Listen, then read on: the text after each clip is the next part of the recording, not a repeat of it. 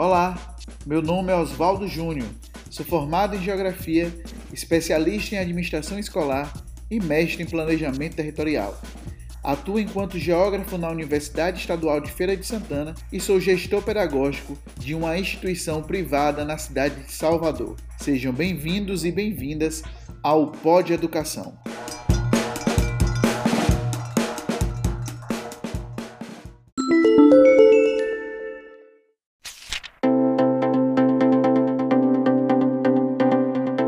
Eu nasci assim, eu cresci assim, eu sou mesmo assim, você sempre assim. Gabriela, sempre Gabriela. E não é que tem gente que acha que a modinha de Gabriela vale também para a educação? Enfim, estamos no século 21, mais precisamente no ano de 2021, e as mudanças na área de educação são inevitáveis. Então a modinha de Gabriela de maneira nenhuma se encaixa na área de educação. Para você que escuta esse podcast, o tema de hoje é as competências do século XXI na educação. E aí, tá pronto? Vem comigo! Olá, pessoas que me escutam. O podcast de hoje vai falar sobre a questão da educação do século 21, mas de maneira mais específica, as competências do século 21, principalmente na área de educação. Esse é um desafio constante na área de educação, é uma discussão que constantemente também nós que somos da área de educação, corpo técnico, professores, estamos fazendo para entender quais são essas demandas do século 21, para a gente construir né, uma formação de estudante, uma formação de cidadão mais adequada a essas demandas que o século XXI exige. E não apenas na questão emocional, mas também no aspecto cognitivo. Então há um desafio muito grande hoje na educação de se pensar essa educação do século XXI. E uma coisa que eu acho muito curioso quando se fala sobre a educação do século XXI e pensar essa educação do século XXI é que nós estamos já no ano de 2021, onde essas discussões já deveriam ter avançado de maneira mais significativa significativa, mas agora, inclusive por conta da pandemia, as discussões relacionadas a isso tomaram uma outra dimensão.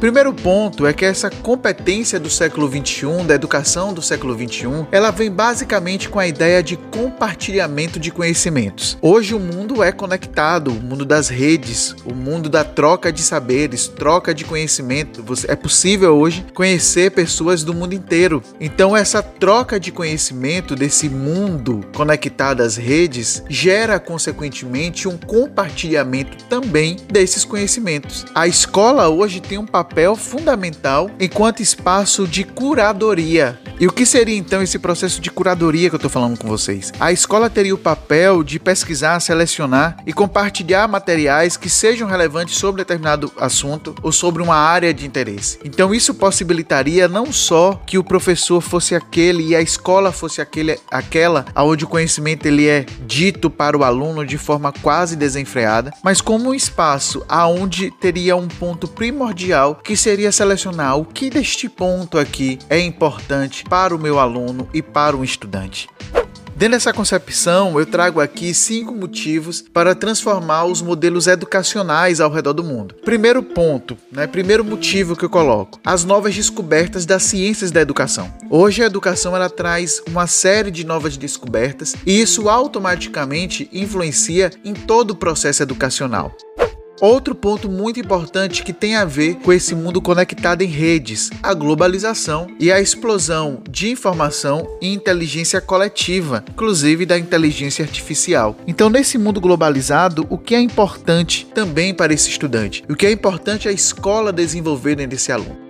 Terceiro motivo, tecnologias onipresentes que estão em toda parte e mídias sociais. A gente não pode é menosprezar que essas tecnologias estão presentes no nosso cotidiano e consequentemente estão presentes também no processo educacional desses estudantes. E aí entra a grande questão de mudança que ocorreu com a pandemia. Houve um aceleramento de certa forma da tecnologia inserida na educação devido à pandemia. E essa inserção da tecnologia na educação vem trazendo mudanças muito significativas e um ponto muito importante que eu considero chave: as coisas não vão voltar para trás, né? O mundo anda para frente e a educação também deve caminhar nesse mesmo passo. Venho dialogando isso muito com os professores, o qual eu trabalho diretamente enquanto corpo técnico de instituição, aonde essas mudanças que foram trazidos, trazidas pela pandemia, principalmente no critério tecnologia, isso não vai voltar para trás. A proposta agora de fato é inovar cada vez mais e trazer de maneira mais eficaz e mais eficiente essa tecnologia para a sala de aula, trazer essa tecnologia para o cotidiano. Tem uma discussão que a gente travou lá no colégio relacionado, por exemplo, ao uso de celular, já que agora as aulas presenciais elas estão voltando aos poucos, alunos em casa e alunos também dentro da escola. E dentro da escola nós tivemos a discussão sobre isso. Não é que o aluno vai utilizar o celular para qualquer coisa, está na sala de aula utilizando o celular ou o Instagram ou qualquer outra rede social, mas é importante hoje utilizar este equipamento, esta tecnologia também como proposta de aprendizagem. Por que não, a partir de agora, você ter atividades que acontecem na sala de aula, onde vai ser necessário o aluno estudar e analisar e pesquisar pelo celular, entrar em contato com os alunos que estão em casa para fazer trabalho em equipe através do celular também. Então são tecnologias que hoje não escapam mais do processo educacional e como sempre eu falo, a gente anda para frente, né? Essas coisas não vão retornar.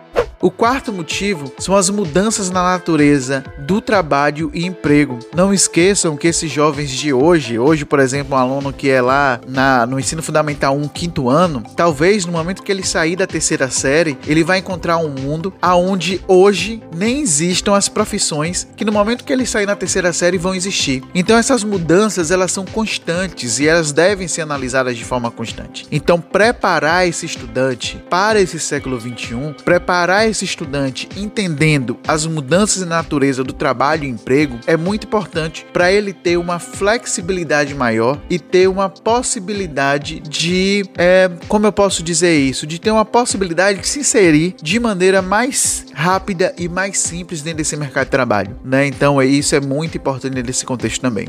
E o último motivo que eu coloco é a falta de acesso, desigualdade e jovens desmotivados, que é uma outra coisa também que agora, depois do processo pandêmico, é um grande desafio dentro da área de educação, né? Que a gente não pode jamais deixar de pensar nesse desafio também, que é um desafio hoje na área de educação e principalmente não só a desmotivação dos estudantes, mas também a consciência que estamos em um país como o Brasil que as desigualdades são muito intensas. Então, falar sobre tecnologia, eu vou fazer um podcast sobre isso. Falar sobre tecnologia é, no ensino privado é muito mais fácil do que falar sobre tecnologia na educação pública, onde a própria escola não tem a mesma estrutura de uma escola da iniciativa privada. E eu fico muito me perguntando quanto isso pode gerar uma desigualdade lá na frente, a daqueles alunos que vão conseguir entrar em uma universidade por conta desse preparo em relação a todo o seu processo educacional. Entendo que até a educação moderna, a partir bem do que eu li, das leituras que eu fiz em relação a esse tema, a educação moderna ela é tecnológica, relevante, ela tem que ser colaborativa, ela tem que ser também divertida, personalizada, aberta e multifuncional. São muitos desafios para a educação do século XXI, não é mesmo, gente? Quem está me escutando que é da área de educação, imagine você conseguir ter uma educação onde esses elementos eles se complementam entre um e outro na construção desse indivíduo realmente é muito desafiador. É, estar na área de educação e, e, e acredito que quem está escutando né, esse podcast também é, entende um pouco dessa forma. Né, estar na área de educação é sempre muito desafiador. É sempre muito é, desafiador, é sempre muito é, complicado, é sempre muito, é, como eu posso dizer, é, é necessário um engajamento e uma saúde em vários aspectos, né? Porque a gente precisa, inclusive, estar tá saudável emocionalmente para conseguir dar conta desses desafios do século 21, da educação do século 21. Mas eu trago para vocês três domínios de uma pesquisa que eu fiz no site Porvir. Eu vou colocar depois na descrição desse podcast né, informações sobre esse site. Mas estava lá no site Porvir e falava de três domínios básicos nas competências do século 21 na educação do século 21. Então esses três domínios que ele coloca são os seguintes: o domínio cognitivo, o domínio intrapessoal e o domínio interpessoal. E agora eu vou falar como cada um desses domínios eles estão ligados diretamente à educação do século XXI e ao desenvolvimento desse estudante. O primeiro ponto que eu vou colocar aqui é o cognitivo. E não colocando o cognitivo como ponto mais importante, mas na verdade, tanto cognitivo quanto intrapessoal e quanto interpessoal, eles devem caminhar juntos na construção desse indivíduo. Mas falando um pouco sobre o cognitivo, dentro desses domínios, é, o texto traz muito essa questão do cognitivo ligado à criatividade, à memória e ao desenvolvimento do pensamento crítico desse estudante. Então, para isso, esse cognitivo ele vai estar ligado à inovação, à razão e à argumentação, à habilidade de escutar desse estudante, à, à capacidade de interpretação, um aprendizado que seja adaptativo, uma aprendizagem também que possibilite uma comunicação mais fluida, um pensamento crítico, a capacidade de resolver problemas, o poder de tomar decisões e aprender a fazer e aprender a conhecer. Aí pegando os pilares da Unesco. Então, quando nós falamos aqui dessa questão cognitiva, estamos falando de muitos aspectos ligados a essa educação, né? e não apenas um elemento, mas vários elementos ligados à questão cognitiva que vão possibilitar um maior desenvolvimento desse estudante. O intrapessoal entra como a capacidade de lidar com emoções, moldar comportamentos para atingir os seus objetivos. E falando um pouco mais sobre essa questão intrapessoal, ela está ligada a princípios como cidadania, responsabilidade, profissionalismo e ética, autocuidado, consciência, flexibilidade, iniciativa, determinação, perseverança. E dentro dos pilares da Unesco, o aprender a ser. Então você imagina dessa questão intrapessoal, quantos elementos eu acabei de citar que foram super importantes dentro desse contexto que nós estamos vivendo, que é um contexto de pandemia, que ainda estamos na pandemia.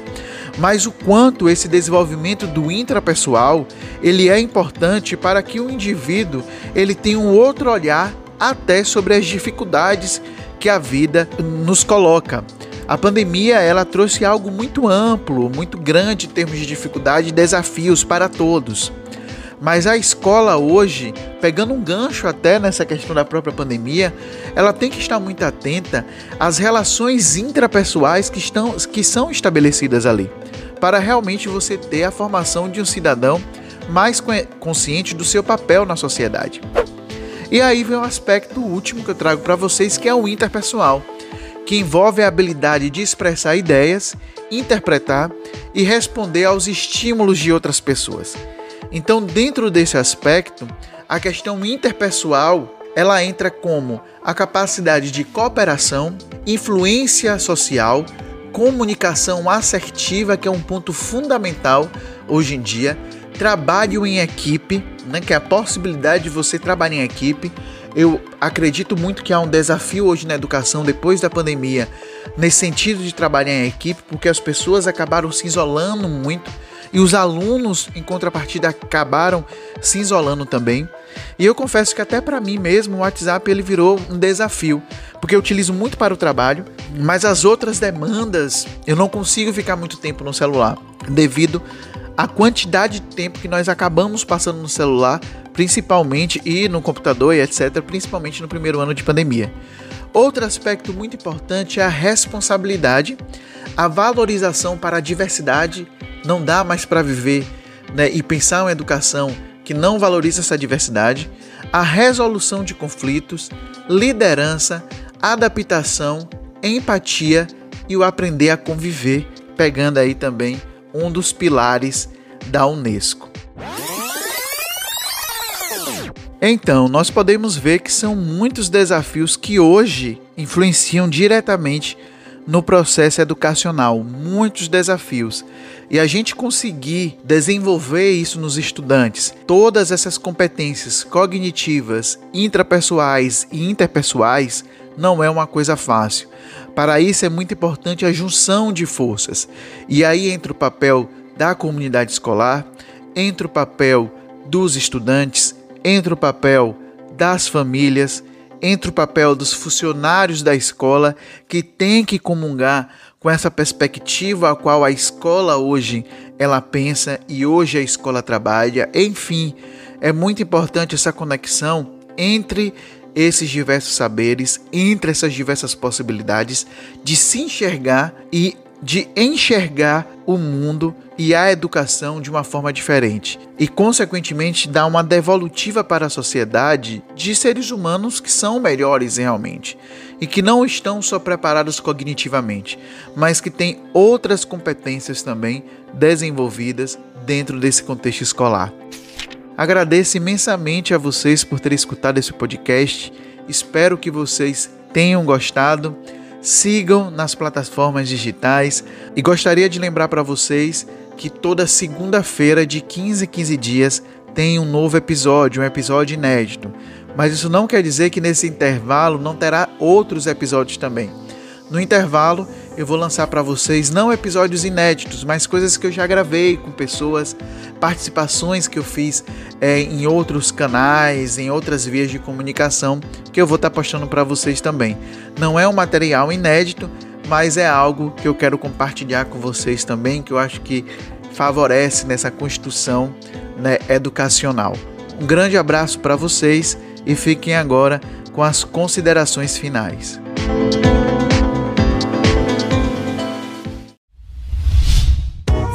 A iniciativa Podcasters Unidos foi criada com a ideia de divulgar podcasts menos conhecidos, aqueles que, apesar de undergrounds, têm muita qualidade tanto em entretenimento quanto em opinião.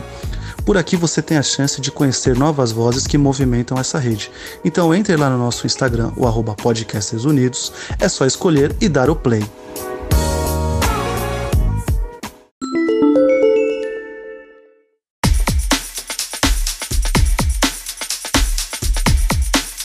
Ressalto que esse podcast não tem interesse de trazer verdades absolutas.